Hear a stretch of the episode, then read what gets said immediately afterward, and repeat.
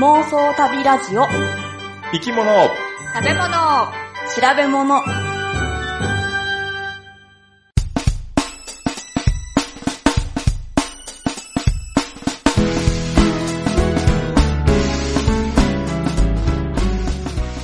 この番組は世界中の見てみたい生き物、食べてみたい料理、訪れてみたい国について、なかなかそのチャンスのない3人が調べたことをもとに妄想力を働かせながら語り合うラジオ番組です。毎回生き物を一つテーマとして取り上げ、それにまつわる生き物の話、食の話、旅の話をお送りします。NHK の公開収録に行ってきました、グッチーです。階段を一段飛ばしで降りていく人がとってもかっこいいと思いました。ポチコです。カーディガンのボタンを掛け違えたまま、ホイアンの街を歩いてしまいました。たまです。また第2ですか？弾やな。やっちゃった。あっちでもこっちでもですか？名古屋でやった次はこう、新たに海外で最新のファッションを見せつけてきたよ。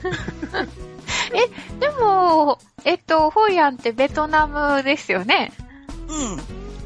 そんなにカーディガンを着るほどあったかい感じ、あの、寒い感じなんですか？えーっとね、ちょうど昼間はめっちゃ暑いけど、うん。夜になると、そこに一枚羽織りたいかなって感じだった。うんあ、そうなんや。そうなんですか。へえ、なんかね、暑いイメージしかなかった。ねえ。うちももうちょっと暑いかなと思ってた。うーん。しかもボタンの掛け違い方も前と完全に一緒でさ、それ、全然進歩してないって思った。それ同じカーディガンですか？同じカーディガンで。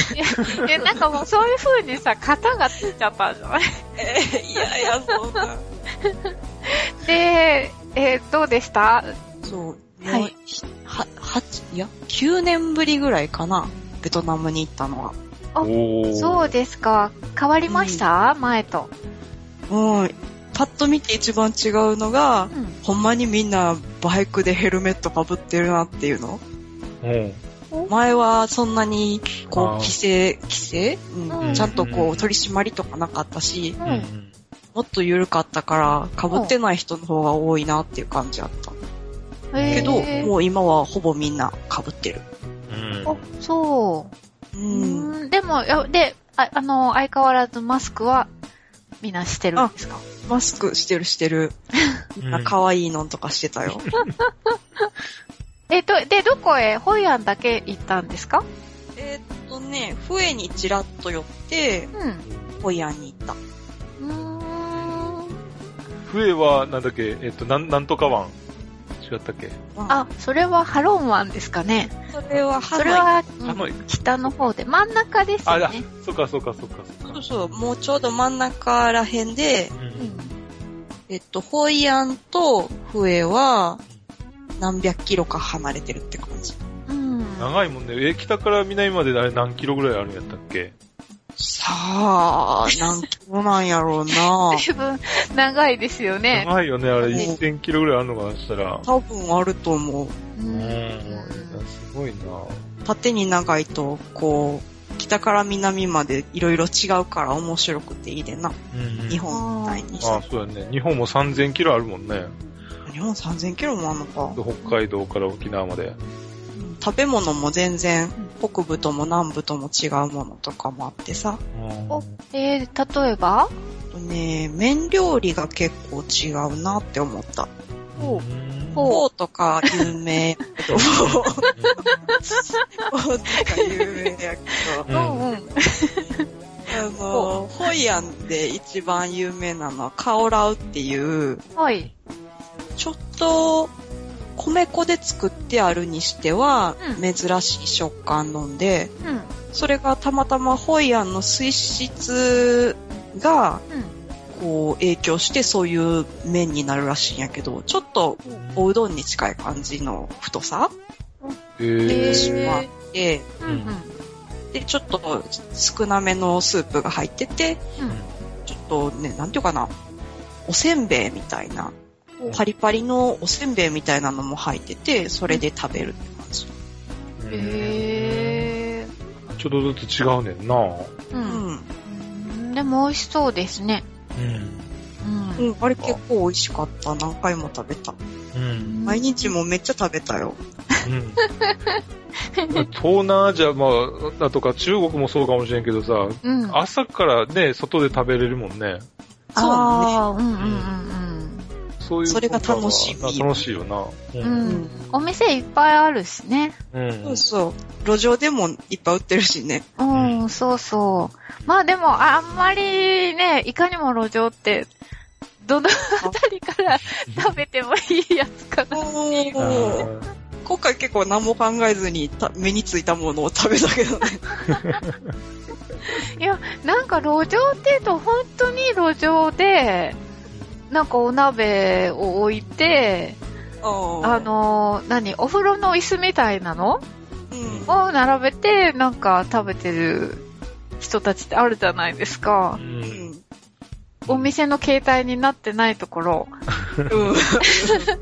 なんか、ここからがお店かっていうとな、わからんよな。うん、でも目が合うとさ、なんか美味しいよ食べておいで、みたいに言われるんですけど、うん。いや、どうなんだろうって、あの、まあね、旅の前半やったらちょっと、あの、考えるよな。でも。後半だって嫌ですよ。お腹壊したまま帰ってくるのって。まあ確かにな。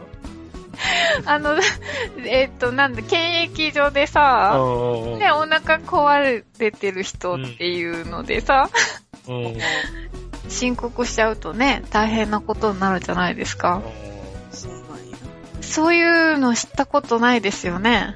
ない。え私の知り合いが、うんその、インド行って帰ってきた時にお腹壊してたから、素直にお腹壊してますって言ったんうんですって。そしたら、じゃあこちらにって言って、あの、部屋に連れて行かれて、じゃあ検便を取りますって言って、え、そんな急に言われてもって思って、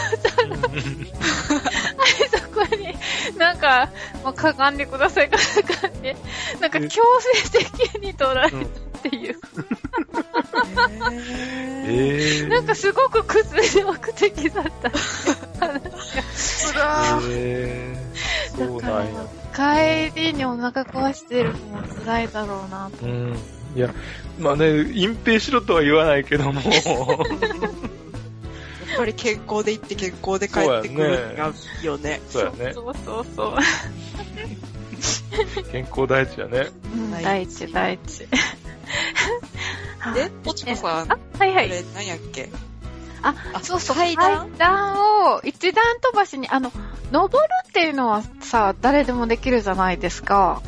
できる。うちねもできるよ。うん、立場できます。昨日、昨日地下鉄の階段を降りてたら、私の横を一段飛ばしで、なんか、ポンポンポンポンってなんか、すごく軽やかに、うん。なんかあっという間に行っちゃう人があって、いや、すごいと思って、私もできるかなって一瞬思ったんですよ。もうね、あ 足がすくんで出なかった足が。やろうと思うと怖いんや。怖い怖い。ぐっちさんできますか？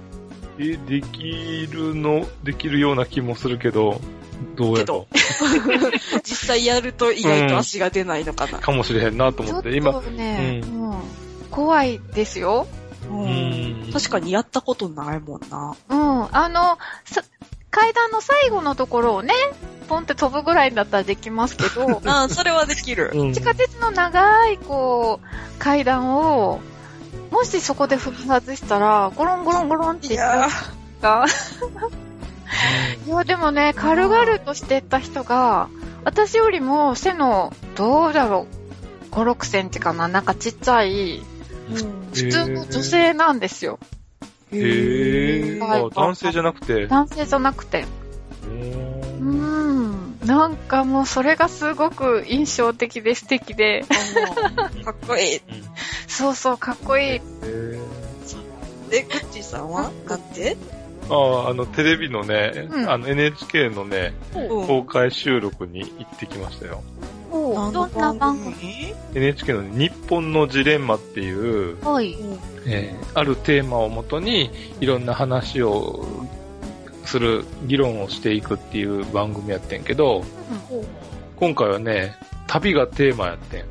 えー、はいは何を議論すんの？うん。ちょうどね、あの、北海道新幹線が開業っていうことで、い。うんうん。わざわざ北海道まで来て、うん。あ、そういうことか。うんあ普段は、じゃあ、東京で収録してるんですか？そう、うんうん。おー。そうでね、どうやったそこなんか、うん、いや、そこでね、印象的やったのがね、やっぱり最近、今、昔の旅って、やっぱり自分、その写真を撮ったりなんかして、自分自身に対して、えー、まあ、あの、知見を深めるとかさ、うんあの、経験を積むとかっていう、あの、旅の仕方をしてたと思うねんけども、うん。うん。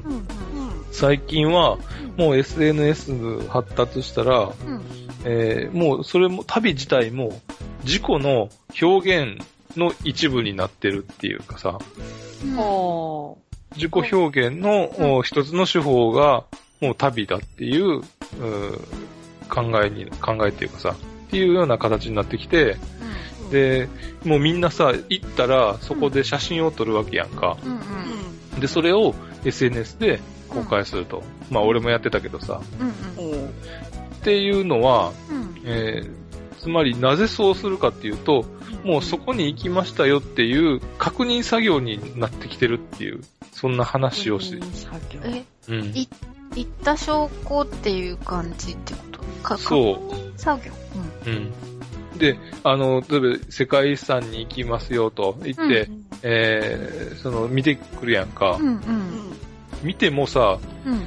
結局、あーなんかこれ写真で見たわっていう景色が、景色がそこにあるやん。あるあるやん。まあ、景色としてはね。うん、そう。で、それプラス自分のそのあ足で歩いて、こうんう、そこそこ行ってっていう、あのはあんねんけども、うん。けど、見るものっていうか、その、見えるものについては、うん。かなり写真等でさ、もうすでに、えー知っている既視感があってさ、うん。うん。目新しさはちょっと減るよ。減ると。うん。で、それを写真に撮ってアップするっていうことは、うん、やっぱり、えーっと、確認作業やっていう、そういうことが最近のまあ傾向っていうかさ、になってるっていう話でさ、ええいや、まあうん。でも、まあよくそうやって既視感っていうかデジャブってね、あのーって聞くけど、でも実際に行くのとやっぱり写真で見るのとでは、私は全然違うと思うけどな、ううん。昔から写真は撮るじゃないですか。うん、うん、うん。こんな SNS がない頃から。うん、日本人って写真撮るの好きじゃないですか。うん。だからやっぱり昔から行った証拠写真みたいなのうん、を撮る、なんかそういうタイプ。の人が多くて、で、私たちが旅行に行った時に写真を撮る時って、自分たちも見れるし、バックの景色もちゃんと入れるじゃないですか。それをたまにそこら辺にいる外国人の人に写真を撮ってって頼むと、うん、うん。あの、バックが写ってないんですよね。あもうその、私たちのアップの写真、そこにいて楽しんでいる写真を撮ってくれるんですよね。ねここに来ましたよっていう記念写真じゃなくて。で、あの、昔は、あの、フィルム写真だったから、うん、こう、名古屋に帰ってきてから、あの、うんうん現像して見るじゃないですか。うん楽しみにしてたのに、全然バックが映ってなくて。なんかこれじゃあどこに行ったのかわからないじゃないって思ったんだけど、あーでも、まあなんかだんだん、いや、その時の楽しい顔っていうのがここに映り込んでるんだって思えばいいのかなと思って。う。うんん。だから、もともとだから日本人ってやっぱりそこへ行った、なんか記録写真みたいなのを撮りたがる。うん。そうそうそう。うんそうね。ですよねう、なんか写真撮る用のスペースとかあってさ、うん。観光地とか日本に行くと、日付とかのやつ置いてたりさ、うん。もう明確にここに行ったっていうその達成感みたいな、うん。なんかハンコポンみたいな感じが。嬉しいっていうか、なんか気持ちいいっていうのはあるそうそうそう。あ、この間、スカイツリーに行った時もさ、ううん。じゃあ、ちょうど、この場所に立って、で、映り込む人はここの場所に立てば、ちょうどスカイツリーのさ、こうん。のてっぺんまで綺麗な形で映りますよっていう、そこがさ、地面に丸書いてあったり、すごいな。えうんそこに場所に行って行きましたっていう証拠写真を撮るような感覚ではあるんやろね。ーうん。で、SNS なんかそれをオンタイムでできるっていうそうこそとなんですよね。う。うん。うんそれはでも今の世の中では、一人で旅行行ってもね、うん反応があるから楽しいわね。うん、そうそうそうそうう。ん。うん。そういう意味では、もう、ね、昔だったらカメラ、写真撮ったって、ね、現像するまで分からへんし、うん。帰ってきてから話するっていう、それぐらいしかなかったけど、うん今はね、現地での会話もできるし、うん。そういった意味では面白いとは思うけどね。うん。多分欲求としては変わりはないんやろうけど、手法がいろいろ増えたんやろうね。うん。うん。うんそうですね。うん。まあだから、うん。この後20年したら何かまた変わるようなことが増えてるかもしれんしね。ああ、そうですね。うん。まあそういうのも別のこう旅の楽しみ方として楽しみにしておこうかなと私は思います。いろいろやってみたいっていううのがある。ん。うん。確かに。ということで、はいじゃあ本編行こう。はい。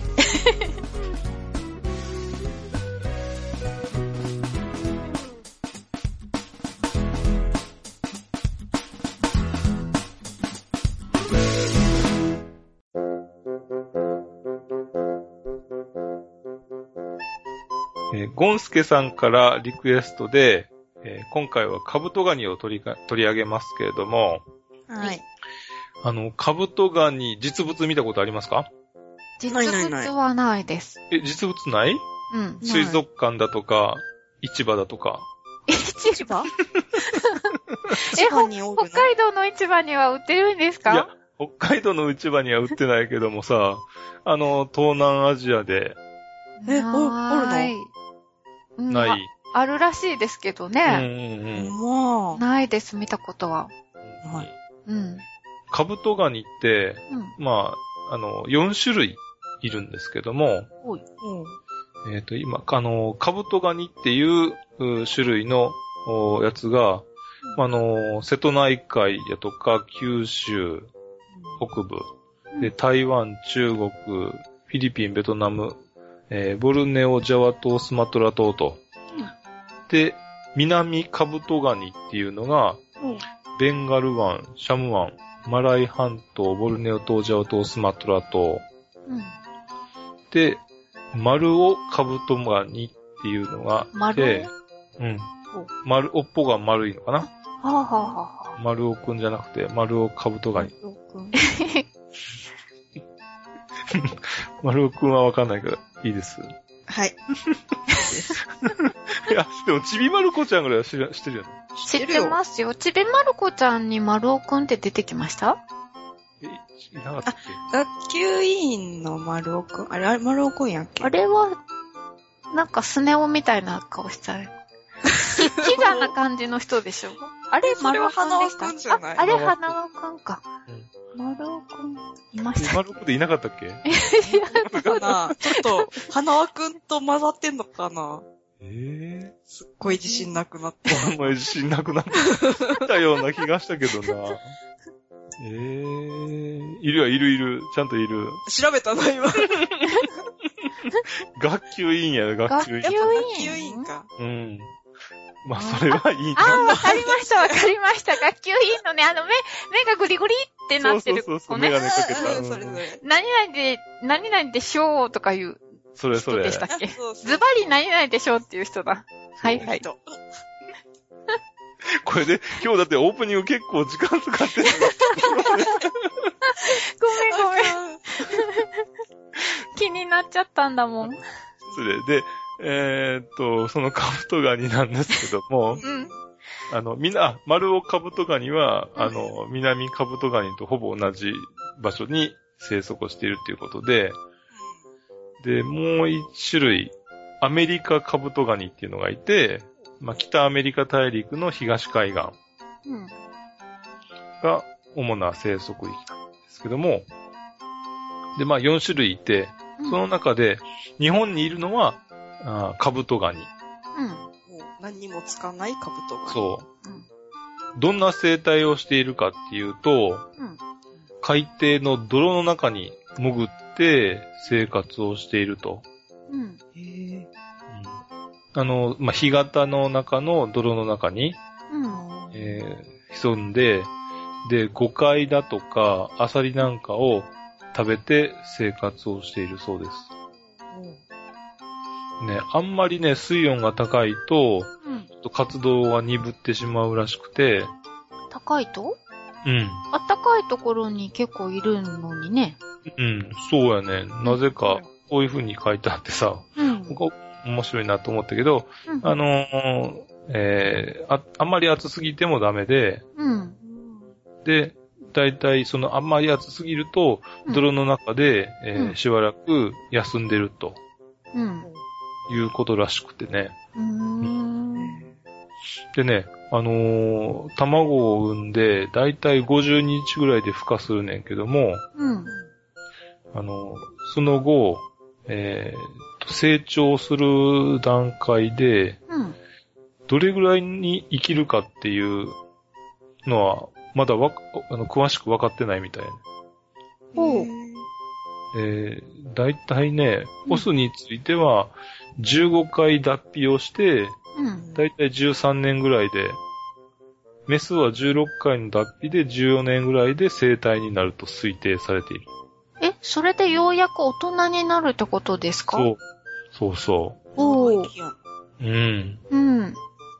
で、ただ別の研究では17、8回の脱皮をして、うん。15、6年ぐらいになったら生体になるという研究もあったり、おー。うん。まあ、ただ、だいたい12、3回とか15回ぐらいの脱皮を繰り返してっていう、うん。で、10年以上うん。生体になるのにかかりますよっていうのが、まあ大体。えー、脱皮っていうのは、だ、なんか硬そうな殻を持ってますよね。うん。その殻を取るってことですか？脱皮って。普通の甲殻類と一緒でうん。脱皮をするねん。そうなんですか。うん。うーん。でね、あの、もう脱皮をするのがすごく大変みたいで、うん。ね、あの、脱皮をする際、してる最中にもう死んでしまったっていうのもあるねん。へえ。えーよくさ、うん。このカブトガニって、うん。えー生きた化石って呼ばれるやんか。うんうん。もう、なんか聞いた。う。うんで、生きた化石っていうのはどういうことかとうん。いうとね、えー他にもさ、いろいろ種類があって、うん。例えばシーラカンスだとか、おう。うん。オウムガイ。う。うんん。で、えーっとね、海ユリ。何ですか？海の、海の中にあるユリみたいなやつ。お花のユリですか？そうそうそうそほうう。実は海ユリはね、植物じゃなくて動物やねんけど、ほう。へーうん。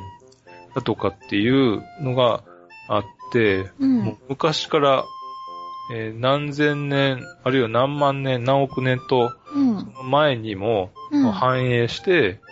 で、しかも現在もなお、その原始的な形態を残しながら生き続けている、うん。そういった系統の生き物を、うん。あの生きた化石とうん。うん。いう風に言うねんけども、うん。えっとね、カブトガニについてはね、うん。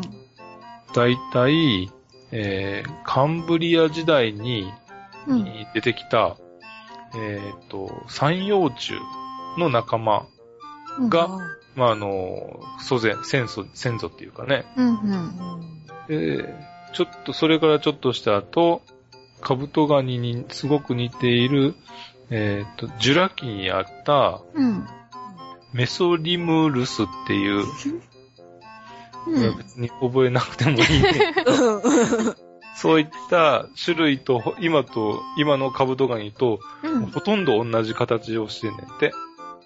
へえ。ずっと一緒な感じなんか。うん。だから、まあ、進化をしていないっていうか、まあ、あまり形態を変えていないっていうことで生きている化石というふうに呼ばれてる。うーん。うんえ、ちなみにカンブリア紀とかっていうのは、うん。何年ぐらい前のことなんですか？うんこれね、えーっと、前回、うん、うん。まあ、あの、えーリストロサウルスの時にああ、ええ出てき、えーっと、出てきたと思うんですけど、うんうん、あの時は三畳紀だったでしょ？はいはいはいはい。うんうん。うんな何年覚え前だってけますよ。あれ、何年前？でしたっけ？ね、歌が、歌が何やったっけ？え、歌？歌、歌歌ったやん、なんか。あれ？歌ってなかったっけ？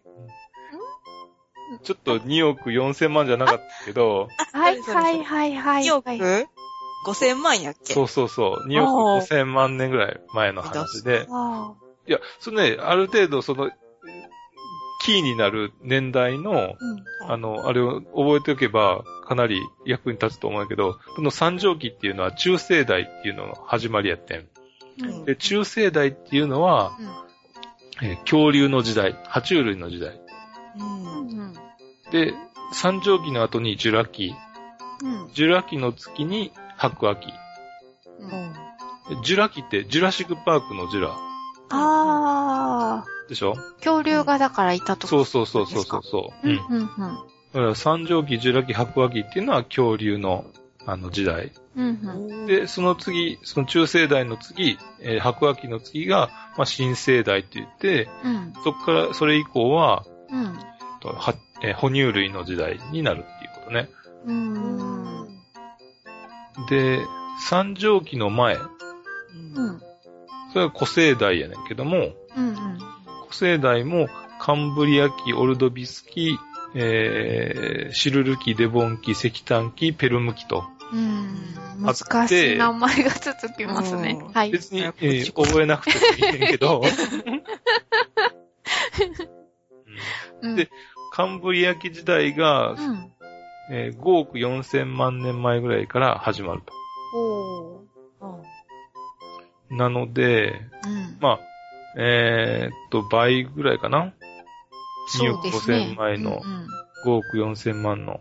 うん。で、それより前っていうのは、千カンブリア紀と、古世、うん、現世代っていうか、まあ、えー千カンブリア紀っていう風に大大きく、えー分けられるんで、うんじゃあもうリストロサウルスなんかよりももうずっとずっと古くから、で、今も生き続けてるってことですね。そうだね、形を変えていないっていうことうん、ね。うん、うんえーすごいなうん。うん。で、カンブリア大爆発って聞いたことない？ない。こう実はね、その、えーっと、えー古生代、そのカンブリ、千カンブリア紀と、うんカンブリア紀と、うん。すごくね、ここで急激に、えーいろんな生き物がバッと出てきてん。ほで、さっきの三葉虫もそうやけども、う。うん。三葉虫だとか、うん。あとこのぐらいにさ、うん。アノマロカリスって、えーっとね、あの、検索していただくとすぐわかるんだけども、うん。面白い形をしたね、うん。えー生き物、まあ、甲殻類がこの時期になったら、あの、たくさん出てきたっていう、そんな時代やねんか。うん、それまでは、まあ、あの、原生動物があ主な生き物やってんけど、うん、そのカンブリア紀から、えーいろんな生き物が、いろんな種類の生き物が出てきて、うん。で、そこで、えーまあ、生物の多様性が始まったと言っても過言ではない。うん。よく、あのー一年のさうん、カレンダーに例えて、はい。何月何日に、うん。えー何、どこが、何何が起きたとか、ああ。46億年をうん。1年間に、まあ、あのー置き換えると。うんうんうん。そうすると、例えば、えー人類がうん。誕生したのが、うん。もうね、12月のうん。25日の、あ、じゃあ、えー12月の31日、大晦日のうん。夜7時ぐらいに 人類が誕生したと。おあーあ、そう。もう紅白とかやる時間？うん。うん。そう。で、ネアンデルタール人絶滅がうん。午後11時57分。うんもうね、あと3分で、えー年が終わると。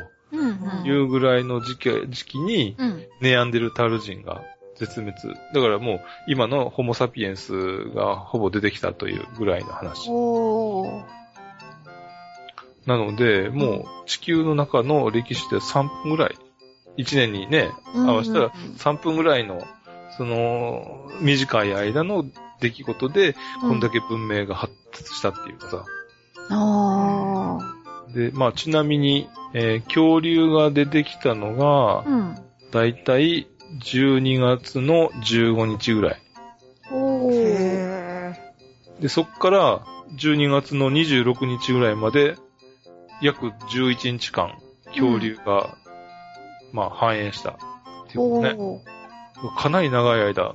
そうですね。意外と長くいたんですね。うん。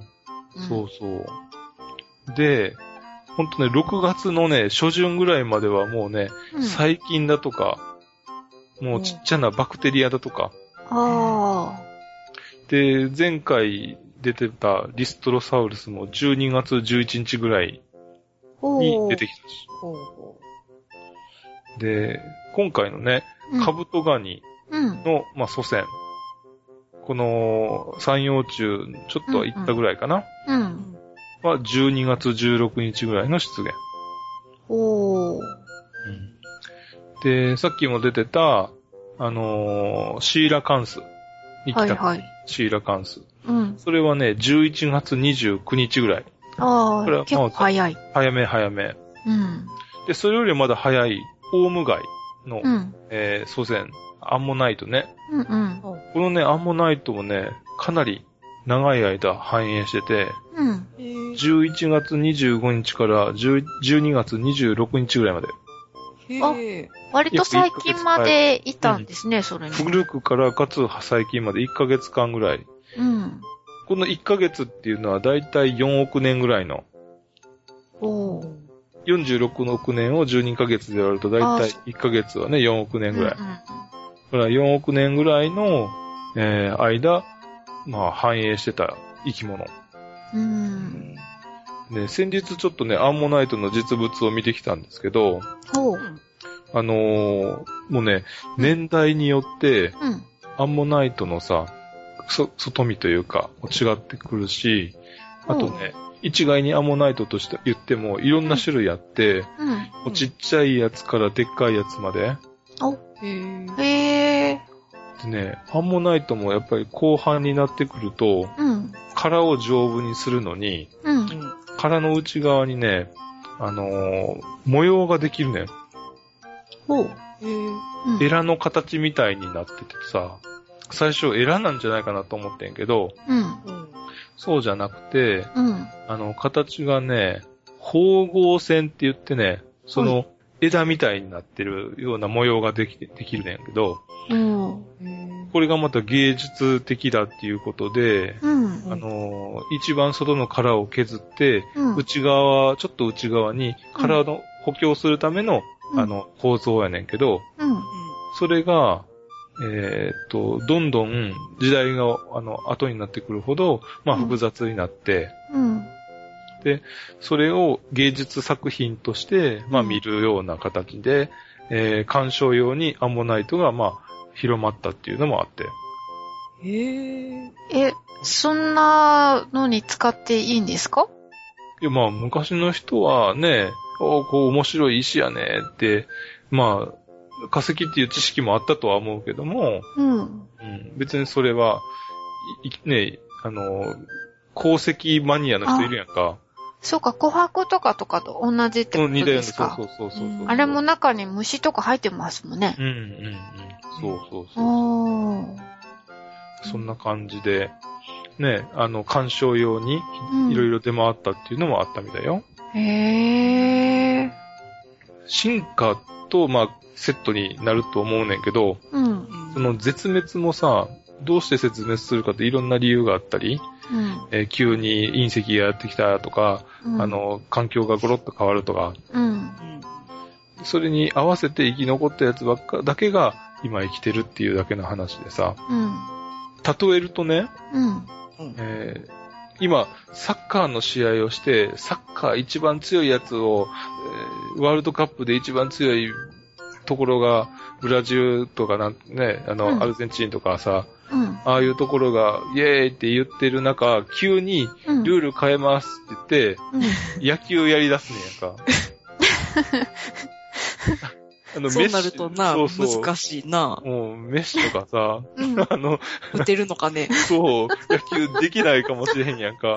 うん。うん急に野球やって、じゃあ野球今度強くなって、うん強いやつが、ね、チームが、あの、勝つようになってくる。そうなると、急に、やっぱりラグビーやりますってなるわけ。たださ、その、ね、どんどんどんどんルール変わっていくわけやん。うん。で、そのルールいっぱい変わっても、えーい生き残ってある程度、その、うんなんていう予選以上の成績を残していった奴らが、うん。カブトガニだったり、うん。シーラカンスやったり、あオウムガイやったりっていう。うんああ。なるほど。おーオールマイティなんですね。そう。っていうとか考えると、いや、こいつらすごいなと。なるほど。わかりやすい。面白い例えですね。とすっごい納得したよ。うんうんうんということで、今生きているカブトガニ、シーラカンス、オウムガイなどは、いや、すごいなということで、うん今日の、まあ、お話は以上です。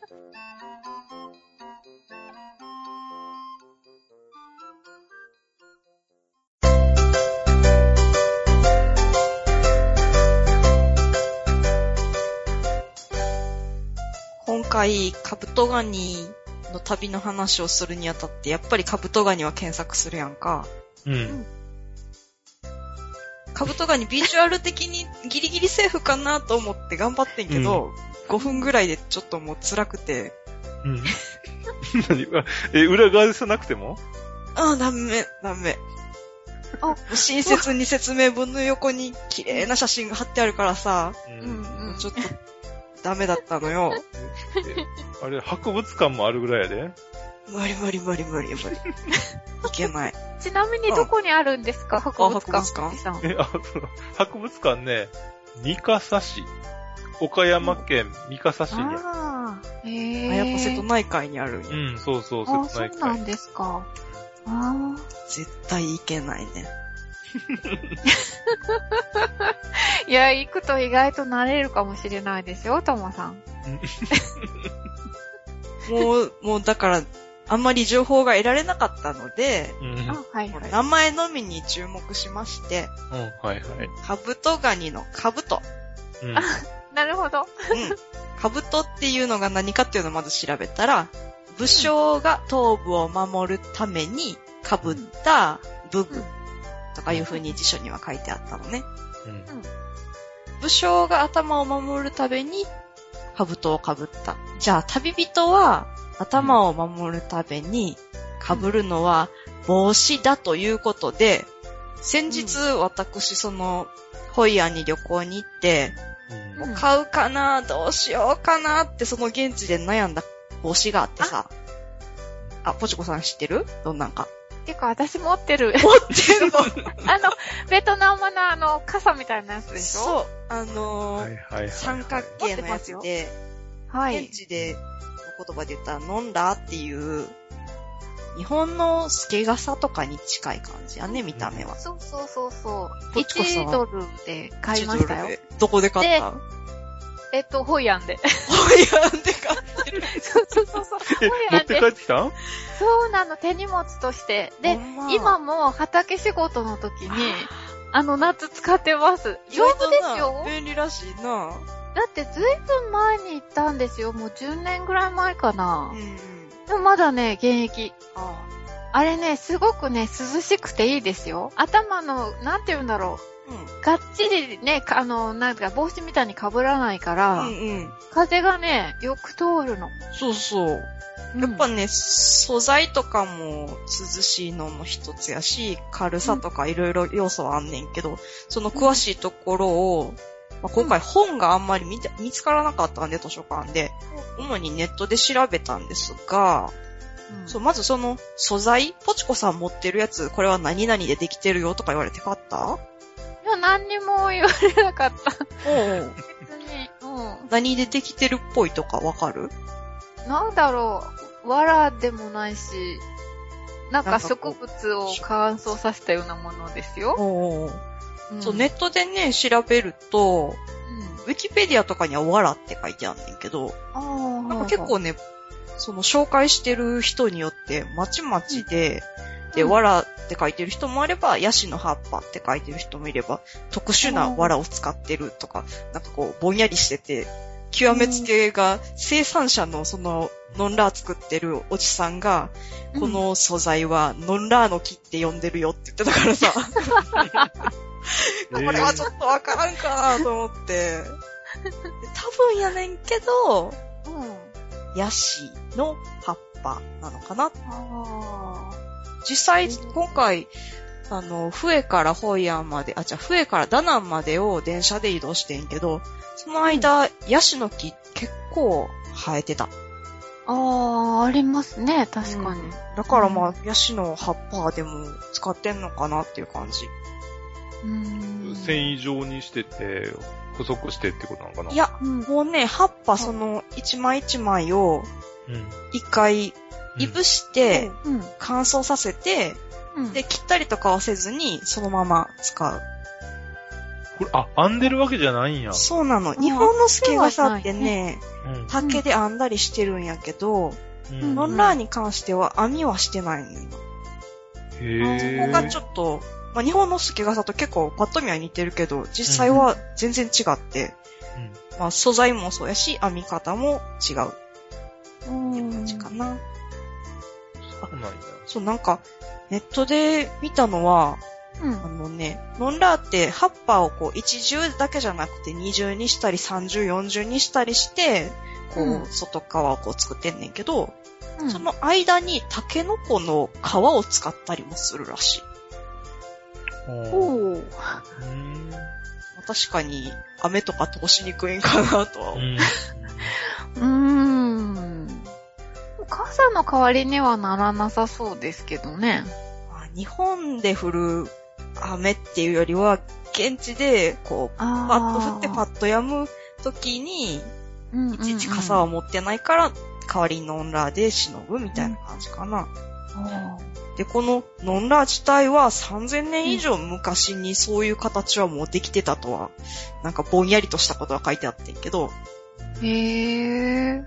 ただこのポチコさんが持ってるその三角形のノンラーって、うん。あの、女の人用で、男の人用は、それではないらしいねんな。へえ、男女って違うんや。違うんですか？男女で違う。あのとんがりの形は女の人しか被らない。で男の人用のノンラーっていうのも一応あって、うんえっと、それはね、どっちかっていうと、その頭に沿う形うん頭頂部からは頭に沿う形できて、つばのあたりからノンラーにちょっと近い感じになってる。うん。へー。っていうのが一応存在はするねんけど、うん実際そんな女性用のノンラーほど被ってる人は全然いなくて、うん男の人は何被ってんかなと思って、写真とか見返してみたら、だいたいキャップを被ってる人が多かったかなって感じ。あー。うんうん。で、このなんでほぼ女性用のノンラーしか存在しないみたいなうん目にこうすることも少ないのかっていうのの理由がなんかあんのかなと思って、うん。いろいろ調べてみててんけど、今回、なんかね、日本語のサイトでは全然見当たらない情報やけど、英語だといっぱいあるとか、へえ、はいはい。これ本当なのかどうなのかって分析できなかったんけど、うんうんえっと、ノンラーの成り立ちと関係してる伝説があるらしい。うんただこれは全部英語のサイトをうちがうん見て、なんとなくやったやつだからもしかしたら間違ってるかもしれません。まあその伝説をご紹介します。はいはい。うんその昔々のベトナムでひどい豪雨が降って、うんでも村が流されるぐらいの状況になったと。うんすると突然空から巨大な女性が現れて、うん女性は大きくて丸い葉っぱが4枚縫い合わされてる帽子で雨よけをしてるんやんか。うんうん。でその大きい女性がその帽子をくるくるって回して雨とか雲を追いやったと。で、その雨に浸かってしまった土地で、どうやってお米を育てたらいいかっていうことを村人に教えて、うん。空に消えていったと。うんで、その後に村人たちは、その彼女のためにお寺を建てて、ヤシの葉っぱを縫い合わせて帽子を作るようになったっていう伝説があると。これが、うん今のノンラーの元ですよと。うん女神が被ってたものがうん、今、ベトナムの女性たちが被ってるもの？はあはあはあはあ。じゃあ、だから男性は被らないんだ。そう。多分そうなのかなと。この伝説は、なんかベトナムって女神信仰っていうのがずっと深くあって、それとも関わりのある伝説っぽくって、うん。それがどんどんどんどん、こう、時代が経て、現代でも女性が被るものってなってるのが面白いなと思った。うん。そう。うん。ポチコさんは、うん。ラーを買ったということですが、うちは絶対買わないだろうなと思ってたの。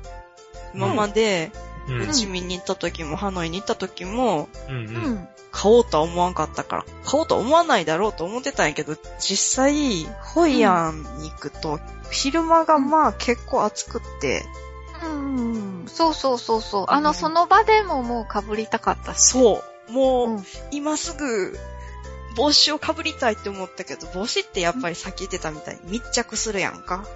うんうん。それを思うと、もう道端でこう、野良をかぶりながら仕事をしてる女性の人を見ると、あれかぶりたいなって、初めてもう純粋に心から思ってさ、買おうかな、どうしようかなって思ってんけど、やっぱりハードルとしては、持って帰ってからどうするっていうのと、持って帰るの大変じゃないかなっていう二つ。うん。うん。うん。ああ、まあでも軽いからね。軽い、かさばるじゃん。ででも飛行機なんか持ち込みでしょ？いや、もちろんもちろん。で、ずっと被ってるってことでしょ？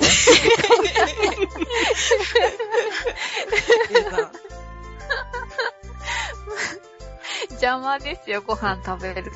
うん。あれね、結構ツバが広いから、うん。あの、よくなんか、あの、も、物にぶつかりますよ、ツバの先が。お土産屋さんのところで一回被ってはみたの。うん欲しいなと思って、うん被りはしたんやけど、まああれいいよね、やっぱり被ってみると。そうそう。で、あの、紐がついてるじゃないですか。うん。あの、首に、な、なんていうの？うん。顎紐っつうかねあ。割とこう、幅広めなやつ？うん。でも、あれついてるやつは、うん本当になんか、まあ、適当なものをつけてあるっていう感じなんですよね、あれってね。だから、あの、すぐ自分のハンカチ、大きめのハンカチを持ってたんでお、で、それに付け替えて、えしたら、すごくね、その顎のあたりもね、ソフトだし、えああ、ええな。うん。だからずっとそれが付けっぱなしになってるんですけど、結構ね、な、あの、周りの人を見ると、いろんなカラフルな、こう、顎紐つけてたから、うん。あ、みんな自分でいろいろ工夫して、可愛いのつけてるんだなと思いましたね。うんうんうん。なんか、今ますます欲しくなってるけど意味はないよな。もう一回行って買ってくる。あ、で、結局買わんかったんや。結局買わんかった。さっきの、あの、二つの問題があったので 買いませんでした。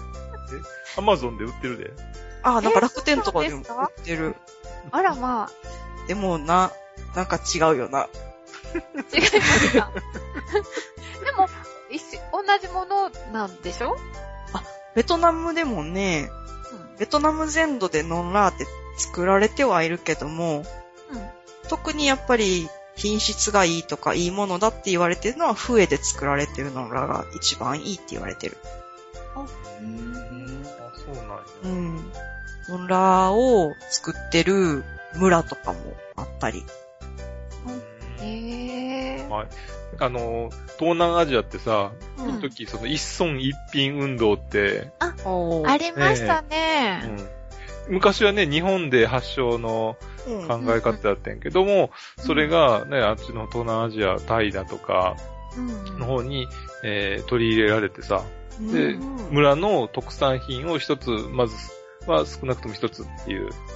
で、特産品を、まあ、売りに出していくっていう、そういう感じの政策なり、地域振興のあれがあったけどさ、ううんん。そのうちの一つだったかもしれんね、それ。ああ、そうね。うん。そう特に笛で作られてるノンラって、他の地域で作られてるものと全く違う種類のがあって、うんそれはいくつかあんねんけど、一番特徴的なのが、ノンバイトっていう、えっとね、うん外から見ると普通のノンラーと一緒やねんけども、うん。その被ってる人側から、こう太陽で透かしてみると、笛の風景の絵柄だとか、その笛の風景を歌った詩だとかが、うん。透かし模様になって見えるの。へー。えどうやってかつ描いてあるんですかね？えっ。とね、さっき言ったみたいに、あの、ノンラーの葉っぱって、一重だけじゃなくて二重三重ってしてあんねんけども、これの場合は二重になってて、うんそ、の間に、あの、切り絵が挟まれてあるの。それを挟んだまま縫い付けてあって、つけると見えますよと。へえ。れが笛の特産品らしい。うーん結構ね、日常的に使われてたりもするから、意外とそこら辺のおばちゃんが被ってるのもそれやったりうん。するんかな。へへえ。そういうまあ特徴的なの。あとは刺繍がしてあったりね。ーうんうんうん。うん。そう。いう特徴的なのを買ったとしても、現地で買って、うん。まあ、2、300円したらいいやつやな。うんうん。私のは one dollar ですからね。 one dollar よね。うんそう。なんか、なんでもかんでも one dollar、one dol lar ってそうやった。出ましたけど。でも最近もうあんまりね、ドル使えなくなってて、あ、そうなんですか。基本的にドンでしか払えなかっうんへえ。た。で、ノンラ作りってどんぐらいの時間がかかるんかなとか思ってさ、うんなんかはっきり数字で書いてるところがなかったんやけども、うん。まあ基本的にほとんどすべてのことを手でやるから、うん。こう葉っぱがさ、ちょっとくるんってしちゃうのを一枚一枚まっすぐにするのとかも、うん全部やってるから、しかもこの編むっていうかその刃をセットした状態で竹ひごと一緒にこう縫い付けるっていうかな。うん。骨組みと一緒に縫い付けるっていう作業だけでも、1日で2個ぐらいしかできないって書いてる、その女性のインタビューとかがあったから、すごい手間かかるね。ういろんな、1個作るのを全部一人でやるんじゃなくて、割とうん。まあ、自分のところではもうこれを編むのをしますとか、骨組みを作りますとか、葉っぱだけを作りますっていうのか。へえ。そしたら偉い時間なんやろうなと思って。ああ、そうなんだ。そんな時間かけてるのに、うんねえ、1ドルくらいで買えちゃうなんてね。そうなの。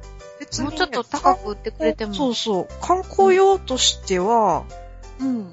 あんまり高くは売れないから、うん。正直言って笛のさっきの、あの、透かし模様が入ってるのとか、うん。あとは刺繍が入ってるのとかを作ったとしても、うん。それに見合ったお金が入るかっていうとそうではないっていう感じうーん。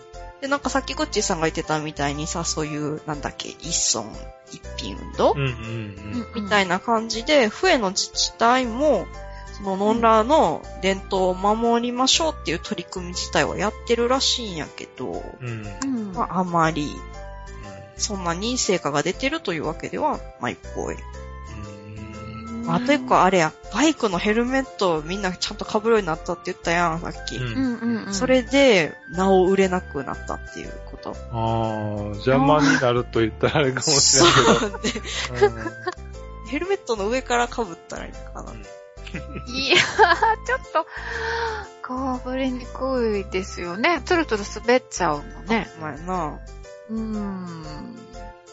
そっか。まあでも、ね、あのーヘルメット被ってるときは背中かなんかに背負ってうんああ、いけば良さそうよね。うんかっこいいし、なんか。うんかっこいいね。亀仙人みたいで。まあうんうん、そうそうそうそう。まあ、できれば、まだまだ、ね、文化として続いてほしいなと、ベトナムに行ったら、ノンラかぶってる人が、まあでも、ホイアンでは結構おるけど、もう、ホーチミンとかは今はな、全然おらんねやろな。うん。やおっぱり野良仕事に使うんだよ。ーうんうん。やっぱみんな野良仕事に使うんかな。まあ、次行ったらいいな、うちもいい加減買うかな。うん いい加減買うからって。ちょっとやっぱ買ってくればよかったかなって思います。ということで、皆さんベトナムに行ったら、まあ、ベトナムだけじゃないけど、まあ、現地に行ったら現地の装いをするっていうのは楽しいかなと思うので、うんいろいろ被ってみてください。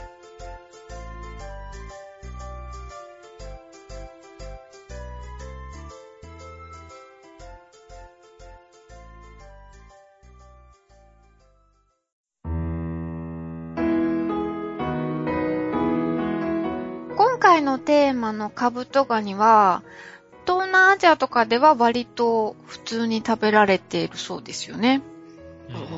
うんうん。ね、い市場にもね、うんあるっていう話だもんね。うん。そう。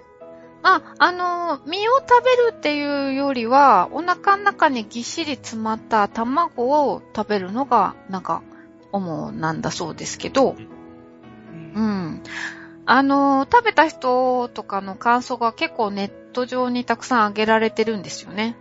うんでまあ、ざっと読んだ感じでは、まあまあからあんまりっていう感じの、ネガティブな感想が多いようなので、まあそれにね、あの、タマさんもね、カブトガニの卵の話とか嫌ですよね。ちょっと、ちょっとね。お腹見たくないしね。ということなので、今回はカブトガニはまあ横に置いといて、えーっと、卵ね、美味しい魚の卵うんについて話をしようと思います。うん魚の卵、魚卵っていうんですかね。うんお好きですか？そんなにかな。お嫌いじゃないけど。っていう。おあのね、たらこのね、アレルギーやね。いや、あそんなアレルギーあるんですあかるね。あの、たま、た、たらこが、あ明太子もあかんしさ、はい。もう、たらこが、を食べると、もう痒くなってしまって、えー。え、で、そのお母さんの、なんだっけ、えっと、好きそうだら、うん。あ、それ食べることないか。でも、はんぺんとこ食べてでもも大丈夫うんですか？それは大丈夫。うん。卵だけ。うーんちなみに、イクラとかそんなのは？あそれは大丈夫。へそうなんですか。たらこただけ。らこだけですか？そう、なぜかわからんけど。ああ、そうですか。うん。なんか、二人とも意外なちょっと、ー もっとなんか、いや好きっていう？そうそう、あのい、や、いや魚卵自体は好きやけど、うんちょっとプリン体が気になるかなっていう。ああ、健康にはね。うん、あの、ちょっと古いなんか資料だったんですけど、あるテレビ番組の調査によるとですね、日本人の96%が魚卵が好きだって答えたそうです。あれ。好きやで。嫌いじゃないけどう、ん。その、たらこだけが食べられないっていうだけの話で、ああ、そうなんですか。96%のうちに入ってるとは思いますよ。ね。はい。はい。じゃあ、タマさんはちょっと入ってないと。残りの4%ですね。うんで、えっと、まあ、あの、一般的な日本人は、まあ、魚卵が好きだっていうことなんですけど、まあ、私が思うに世界中の人が好きなんじゃないかなと思うんですよね。うん。あの、私がこう、旅行してる時とかでも、結構、魚卵に出会うこと何回もあったんで、結構いろんなところで食べてます。ままず、最初にイクラなんですけど、うん。あの、日本人で、その、えっと、調査したところ、どのその魚卵が一番好きですかっていうのは、ダントツイクラだったそうです。うん。で、だけどこの1位だったイクラって、何語だか知ってます？いくらイクラ。いいクラでしょ？いいくら、うん。いいくらっていうのかな？わからんけど。発音の仕方はわかりません。い いくらって300円とか言う話です。いや、違う違う。何それなくて。それ？は何？いや、ちょっとした、親父ギャグです。はい。いや、イクラっていう言葉はロシア語なんですよね。うんへうん。そうなんですよ。あの、ほら、いく、バラバラにならないやつ？イクラの。筋子筋子。筋子は日本語ですよね。ううんん。だけど、あのー昔から日本で筋子は食べられてたけど、バラバラにして食べるっていう習慣があんまりなかったみたいですね。うん。あ、そうなんや。うん。で、明治、大正ぐらいになって、あのー日本人が、そう、ロシアに鮭を取りに行くようになって、なんか入ってきたみたいですね。イクラっていう食べ方がバラバラにするっていう。へうーん。なので、そのまま、あの、イクラっていう言葉が入ってきてるみたいです。うん。そう。だからね、あのーロシアは行ったことないんですけど、ロシアの隣のバルト三国うん。行った時なんかは、スーパーに、いくらって書いてある缶詰が、いくらだったかは忘れたんですけど、売ってました。ロシア語読めんの？あれ？バルト三国って、でも、アルファベット？どっちでしたかね？でもよ、あの、読めましたよ、いくらって。いくらの区は 9?K? あ、どっちだったかな ?K か Q かどっちかですね。うん K か Q。うん。もう食べちゃって感感ないですから、特に。あの、調べられませんけど、普通には、いくらだって思って買って帰ってきて、で、食べて、なんかちょっと違うんですけど、日本とは。うんあ、でもいくら美味しいねっていう感じでしたよ。へうん。はい。で、それからですね、他にはですね、えっ、と、ギリシャ。ギリシャってタラモサラダが有名なんですけど、私あの、そのギリシャに行く前まで、ータラモサラダっていうのは、タラコとジャガイモのサラダっていうのを省略した名前だと思ってたんですよね。タタラとジャガイモのも。じゃがいもも？うん。で、タラもだと思ってたんですよね。そんなことないですか？そ、タラモをまず聞いたことがない。そうですか、タモさん。タラも、うん。え、グッチさんも知ない？ない。タラモサラダ、え、食べたことないんですか？ないと思う。ない。あ、そうなんですかう。ん。あの、じゃがいもを潰して、で、あの、明太子とマヨネーズで混ぜたやつ。うんまず、明太子が食べられないあ、そう食べられないのねね。ありゃ。あでも、あーでも見たことないな。ーあ、そうですか。なんか、私は普通に昔から食べてたんですけどね。あ、そう。え、タマさんも知らないですか？食べたことはない。なんかあってもおかしくないかなとは思うけど。美味しいですから今度作ってみてください。うん。タラモサラダ。タラモサラダ。あの、ネットで検索するとたくさんレシピ出てくると思いますよ。うんうん。うん。で、まあ、これギリシャ料理なんですけど、で、私はだからそのタラコとジャガイモのタラモだと思ってたんですけど、あのータラモっていうのはギリシャ語の魚卵っていう意味だったんですよ。うん。おー。うん。そうなんや。そう。の、もともとそのギリシャ料理だったんですよね。そうです。ややこしいな、やね。そうそうそう。でね、あともう一つですけど、カラスミって食べたことあります？あ、グッチさんカラスミはいいのかな？ダメ？カラスミはでも、うん、食べたことあるよ。食べれますか？まあ、あんまりいっぱいは食べへんけどね。ああ、でもその、アレルギーは出ないんですか？それは出なかったと。うん、出なかった。そうなんですか？やっぱ違うからですかね？タラの子がダメだけかな、じゃあ。トマさん、ありますか？カラスミ。うん。なん、1回か2回かあるかな。うん。えーっとですね、一般的にはボラっていう魚の卵巣。あの、まあ、見た目はタラコみたいなもんですよね？うん感じ。なんかそれを塩漬けにして、塩抜きして、うん天日干しして作るんですけど、うん結構あの、地中海沿岸の国でうんよく売られてるんですよね。へぇうん。あの、昔は日本のものだと思ってたんですけど、うんまあ、そうでもないみたいですね。うんそううん。うん。まあでもなかなかその簡単に食べられるものじゃないですけどね。うん そううん。あれもね、毒があるからさ、ブラの卵って。あ、そうなんですか？で、一回その塩蔵して毒抜いて、うん。で、食べられるようになるみたいよ。そうなんですか？うん。ええあ、そうなんですか？じゃあその、まあ食べれるように毒を抜いてっていうこと？って。いう先、うん、そうそうそうそう。そうですか。うーん。で、じゃあその、えっ、と、カラスミの作り方って、うん。どこの人が発明したというか考え出したかって。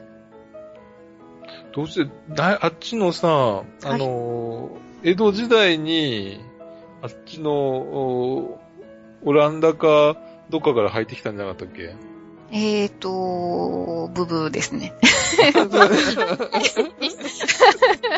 まあ、ここにあの、日本に入ってきたのは確かなんですけど、考え出したのはですね、随分古くてですね、紀元前15世紀頃。え、そんな？にえ その頃に地中海貿易で栄えていたフェニキア人っていううん。人たち。うんセカチラでよく聞く名前やね。そうですね、ローマとかギリシャ帝国の前なくらいですか、うん。でずっと栄えてたけど、最後はローマに滅ぼされちゃうっていう感じですかね。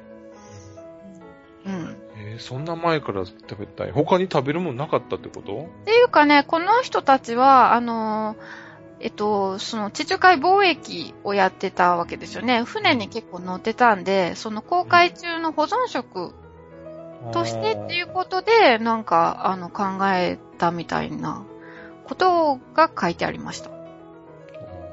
うん。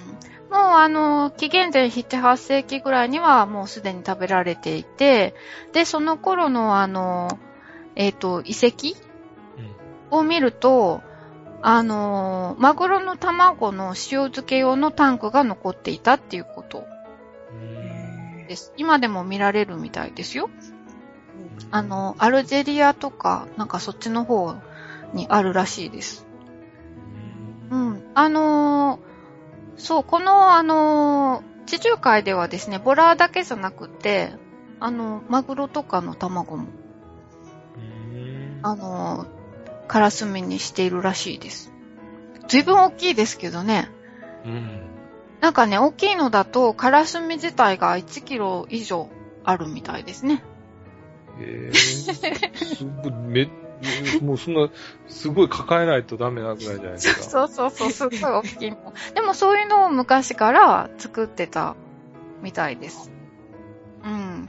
で、カラスミってボラ以外にでも、だからこうやってマグロとか、あとスズキとかサワラとか、そんなのの卵巣でも作ることができるんですよ。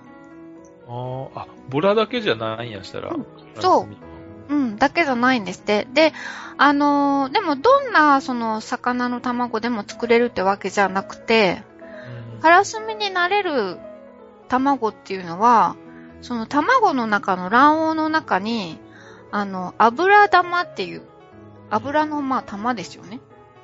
が、あのー入っている魚の卵だけで、で、さらに、その、入ってるだけじゃなくて、その油玉をたくさん持ってることが必要なんですって。うん、卵全体の量に対して、その油級の割合が高いものじゃないと、カラスミにはなれないんだそうです。うん。なので、あのー、タラコなんかは、あのー、油玉をそんなに持ってないらしいんですよね。なので、明太子をいくら干しても、カラスミみたいにはならないんだそうです。おー。うん。だから慣れること慣れないこといるんだそうですよ。で、あの、その、えっ、と、地中海のそのイタリアのシチリアとかサルティニア島ではですね、あの、今もですけど、まあ昔も今も、カラスミの粉を、カラスミを粉にしたものを絡めたパスタが有名なんだそうです。っていうか、日本でも食べられますよね。うんうんうん。ちょっとイタリアン、シャレたイタリアンのレストランに行くと出てきますよね。うん。ううん。し、あの、ちょっとした高級食材店とかに行くと、パスタ用のあの、カラスミパウダーっていうのが売られてます。はい。今回、いい、その、あの、まあ、ボラのカラスミっていうのは今までに食べたことがあったんですけど、マグロのカラスミって食べたことないなとうん思って、うん。取り寄せてみました。はい。おー、え、マグロの？そうそう。あの、グラム単位で売ってくれるところがあって、あの、お100グラム単位で切ってね。うん。なので、あの、お手軽に割と買えましたよ。うん。あの、ボラのよものよりもお値打ちに買えます。うん。で、それでカラスミパスタを作ったんですけど、あのね、粉にするのが大変。な、何を使って粉にするの？あのー、なんていうのかな、おろし器みたいな、えっ、と、チーズとかもおろせるし、まあ、チーズおろしみたいな感じのものですかね。うん。ううんん、そういうのでおろしたんですけど、あのー、ねっとりしてるじゃないですか、カラスミって。まあ、そこが美味しいとこなんですけど、やっぱねっとりしてるから、うまくおろせないんですよね。おまけにその、おろしたのが、その、おろし金っていうかね、それにね、ついちゃう。なんかせっかく高いものなのにさ、そこついちゃうんですよね。もったいないな。ねそうそうそう。もうなんかつまようじこちょこちょこちょこって一生懸命取るのが、もうすごく大変だったんで、あの、パスタ作るだけだったら、あの、パウダー買った方がいいと思いましたね。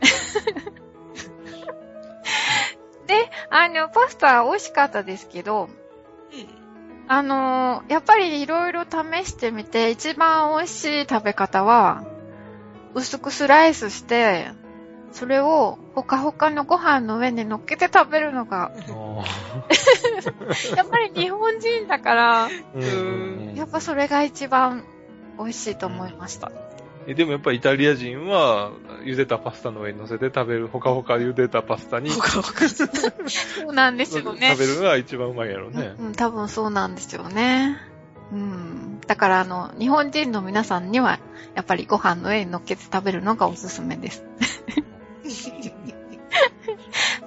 えっと、それでですね、あの、先ほども言いましたけど、その地中海で考え出されたこのカラスミなんですけど、えっと、これがですね、日本に来たのは、えっとですね、シルクロードを通って、中国を経由して、約400年前の日本の長崎に伝わったんだそうです。まあだから大体江戸時代頃ですか？ちょっと前ですか？スペインとかポルトガルから直接ではなかったんや。違うですね。中国経由です。なので、その当時って、あのーカラスミって、なんか炭か、カラーって、カラー？中国。のカラー？中国のカラーです。うん。で、あのー炭みたいにね、真っ黒だったんですって。今って、あの、飴色みたいな色してるんだけど。うん。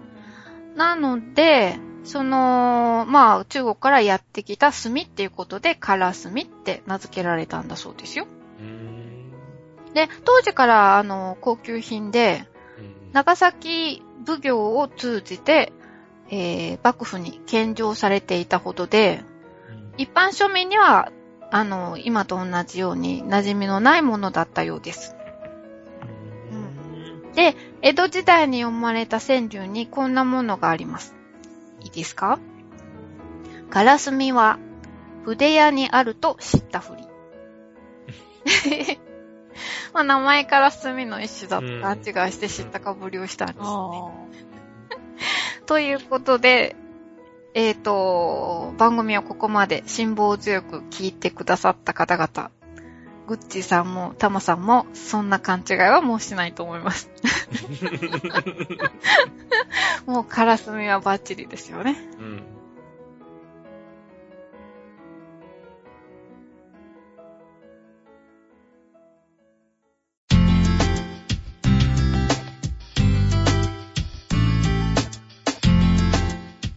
では、今日もメールいただいているので紹介します。ポチコさんお願いします。はい。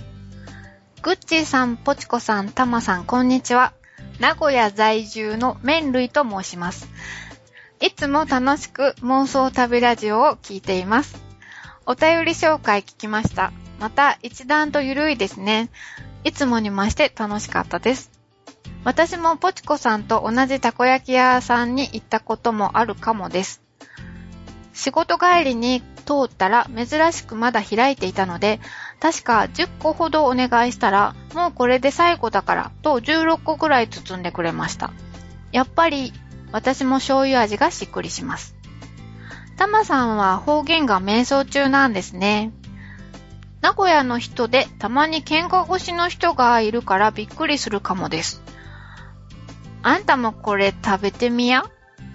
どうやって言うのかな？あんたも、あん、あんたもこれ食べてみや？とか言うのかな？あれ違うな。まあいいや。と言われたらきっと美味しいものですよ。何か聞いて知らんって言われてもきっと怒られているんじゃないから安心してくださいね。これは私も言います。いつもはツイッターで鍵垢なのに、ポチコさん、タマさんにお返事をもらったりして喜んでいます。今回はグッチーさんにも伝わるといいなと勇気を振り絞ってメールしました。これからも楽しみに配信お待ちしていますね。ということで、麺類さんからいただきました。あありがとうございます。ありがとうございまえあーの、ポチコさんの言ってたたこ焼き屋さん、みんな行ってるね。うん。すごい人気。いや、本当に同じかな、みんな。どんなんやろうか。まあ、もしかしたら同じような形態のお店がそれぞれの心の中にあるんかもしれかもないし、しれないですね。うん、まあ本当にまちまちにあって、うんうん。うん。みんなそんなんパラダイスやんか。じゃあ今度、タマさんに場所教えますから買って教きて。えて。うん。やっぱり醤油味なのね。うん。うんそうやんな。そうですね。うん。そうです。この間、あの、あの、名古屋の日体寺の縁日行ったんやけどさ、うんうん。あの、縁日のたこ焼き屋さん出てたからちょっと観察してみたら、うん。みんな醤油味買ってた。ああ、そうですか。もうメニューのところも味付けがソースっていう字より醤油っていう字の方が買ってた。やっぱりなんやなーって。そうですね。うん。あ、それにソースって手が汚れませんか？そんなことは関係ないよ。あないですか？美味しいから。いやー、あの、今って結構大きいじゃないですか。うんうんうん。たこ焼きが、1個が。だから、爪楊枝で1本で刺すだけでは不安定ですよね。うん。だからどうしても、両手で、こう、私食べるときって、両手でパカッとまず2つに割って、うんうん。から先に、あのータコの入らなかった方を食べて、それからタコのある方を食べるんですよね。そうするとさ、あのーソースついてたらね、手がベタベタになっちゃいますもんね。なるの？なりますよね。今のどこでベタベタになったか言われ手て手で持ってこう二つにパコって割って持ってるわけで。手で持ってって、うん。手で掴んでるってこと？そうそうそうそう。え、そのもの？あうん。え、熱くないの？あざあざあざって言いながら。斬新や。どうやって食べますか？うちは、もうその、もし爪楊枝が1本しか入ってなかったら、その1本の爪楊枝、もしくは2本入ってたらお箸みたいに持って、2つにまずパカッと割って、終わるんや。うん。で、タコの入ってない方を食べて、えー、タコを食べて、うん。また残りの半分を食べる。えー、そうなんや。うん。え、ぐっちさんは？え、そのまま一口でパクって。ええいや、うん。だって大きいやつだったら一口で入らないじゃないですか。いや、えいや入るやろ。入りました？それは口の大きさの差やな。あー。だっておまけにね口の中入れてさ、タコのあたりなんかね、ちょっとぬるっとしててすごく熱いじゃないですか。うんえ、どうするんですか？噛めないですよ。ハフハフ言いながら食 美味しそう。あー、なるほど。なるほど。いろんな食べ方があるって分かってきた。うん。そうべですね。え麺類さんも食べ方をまた教えてください。はい。あと方言これ、はい。知らん、なんか聞いて知らんと言われても怒ってないの、うん。そういえば私も言います。言う？うん、知らんっていう。あ 別に悪気はないです。うんうん。関西弁やったらなんやろな。なんて言いますか知らへんかな。あー、ちょっとやんわりしますね。またそんな、名古屋弁、すごい喋る人が周りにおらんからかな。うんうーん。まあね、名古屋に来たとしても、なかなか名古屋地場のコミュニティには、すぐにはちょっとね、こう、切り込むのは難しいもんね。うんあー。でもこの間のその日体寺の縁日の時、うんあの、お野菜売ってるお店のおじちゃんが、うん。うん。語尾がミャーって言って そう。思わず振り返ってちょっとそばで立ってたよ。あ、言ってくれへんかなって。へえ。でも、縁日って結構お年寄りが多いからさ、名古屋弁がね、聞けるんじゃない？うんうん、なんかやっぱり普段より聞けた。うん。ありがとうございました。ありがとうございました。前回のさ、放送で、はい。あの、函館に行った時にさ、うん。ポンデマカロニを探して。くるっていう話をしてたんですけども。実際にね、ちょっとね、1店舗だけ、あの、えー売ってるさ、ところって、うんえー4、5店舗あってんけど。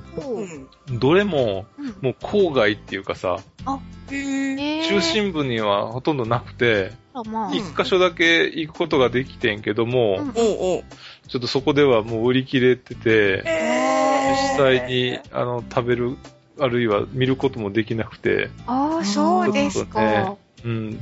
まあ、せっかく行ったんですが、残念なところ。ああ、うん。大人気なんですね、じゃあ。うん。そうね。うんなんか、グレーがね、紹介してたっけ？あ、なんかそんなようなこと書いてありましたね。函館出身の方々なんですか？そうそう。ううんん。えー、じゃあ、でも、またあの、行く機会ありますよね、きっと。多分、いや、行く。まだしばらくないかもしれへんし、あるかもしれへんし。また会ったら、はいはあったら、リビューはい、見てきてくださいい。。はい、わかりました。ということで、番組ではいろんなメールを、たこ焼きの食べ方、私はこうだぞ、僕はこうだぞとかいうのでも募集しているので、ぜひぜひ送ってきてください。はい。はい、お願いしおます。願いします。メールアドレスは、妄想旅アットマーク gmail.com mousoutabi アットマーク gmail.com です。待ってます。お待待ちしてます。また次回も楽しみにしててください。はい。はい。さようなら。さようなら。